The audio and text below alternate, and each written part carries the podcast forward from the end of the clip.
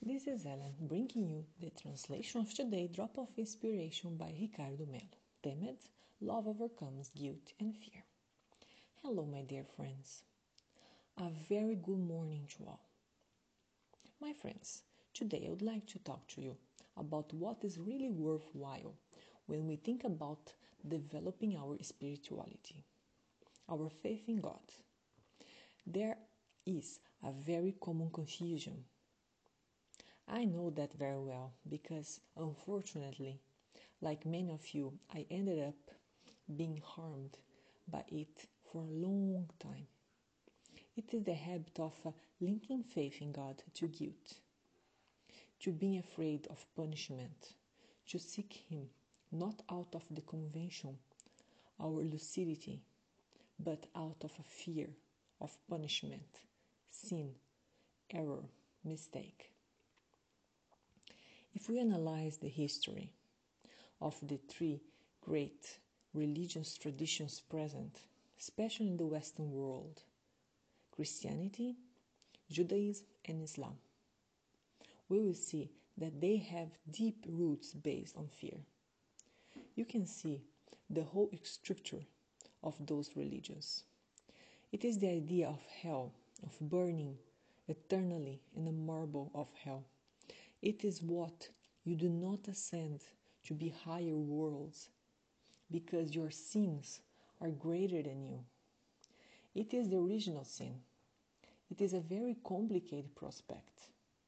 Many people don't go in search of God, of Allah, for the conviction that He is a Father and He is with open arms waiting for us because we are already potential gods, as Jesus said.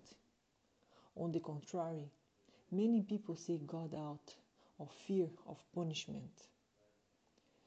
Do you know that person who doesn't want to be honest for the pleasure of being honest, for doing what is right, for the joy of being a good person? That person who wants to be honest so nobody can catch him in an act of dishonestly and be punished. Be aware of what kind of speech that has been spreading in humanity for millennia. God is love. This is what Jesus taught. This is what higher spirituality teaches us. And be aware of the great performers who are not really great at all as they project their own frustrations and way of seeing life creating guilt in many of us. People, this speech doesn't change, it adapts with the passage of time. I used to be, it used to be, if you don't do that, the devil will be close to you. Or, if you don't do that, even spirits will come near you. Or, be careful, otherwise, you will go to hell. Guys, do you think God really expects us to do good for fear of punishment? Or does good expecting us to do and live with the good for satisfaction, for the joy of doing what is right? A spiritualist is someone who really connects with the presence of God here and now. That is the big point, you know. A spiritualist does not smile because he has a reason, but the reason is to smile. A spiritualist does not good, do good for pleasure of being useful in this intelligent system of the universe and not for fear of being punished if he doesn't do good.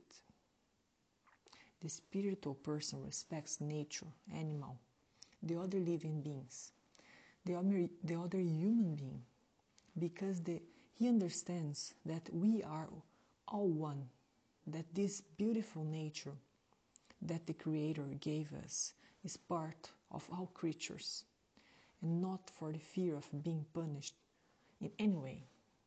So be careful of that. There are many people who, because they avoid punishment, become bitter. My friends, when we see intolerant religious people, intolerant people in their own families, who even to educate their children are intolerant, husbands who are intolerant with their wives, mothers or fathers who are intolerant with their children, or children who are intolerant with their parents, rules intolerance of those who think differently. We see this in several countries. We are witnessing authoritarianism that has nothing to do with Christianity. It has nothing to do with spiritualization, although many people, unfortunately, use the name of God in vain. Let's remember that the name of God was used to justify the unjustifiable in the Crusades, in the Inquisition. See that we are experts in using the name of God in vain. Be careful with that. Many of those people, though true, they were doing, they thought they are doing the right thing. There are people who says, the voice of people is the voice of God. Absolutely unreal. Of course, it is not. The people's voice choose Barabbas over Jesus. So be careful. Be careful to not ignore the presence of God in you. Learn, dear friends and listeners, to live your experience with God.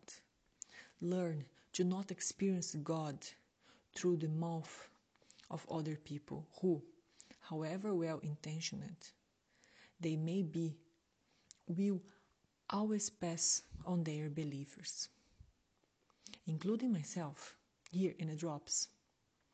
You must have the authenticity of feeling the presence of the Father through you, your life, your experience, through your gratitude for what happens to you and what doesn't happen to you.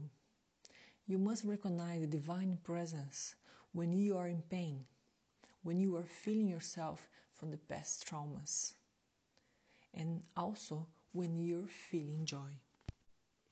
My dear friends, help of those who awaken spiritually, they are similar to a flower, but but that was closed. The open don't need anyone to say if it is right or if it is wrong or which way to go, because internally they know. However, it is connected with God, feels the way to go. Because the spiritualist does what is right for the joy of living properly, and not because he is concerned with the theories of manipulation and guilt, which has done more harm than good to humanity. Proof of that are the wars that we have seen until today.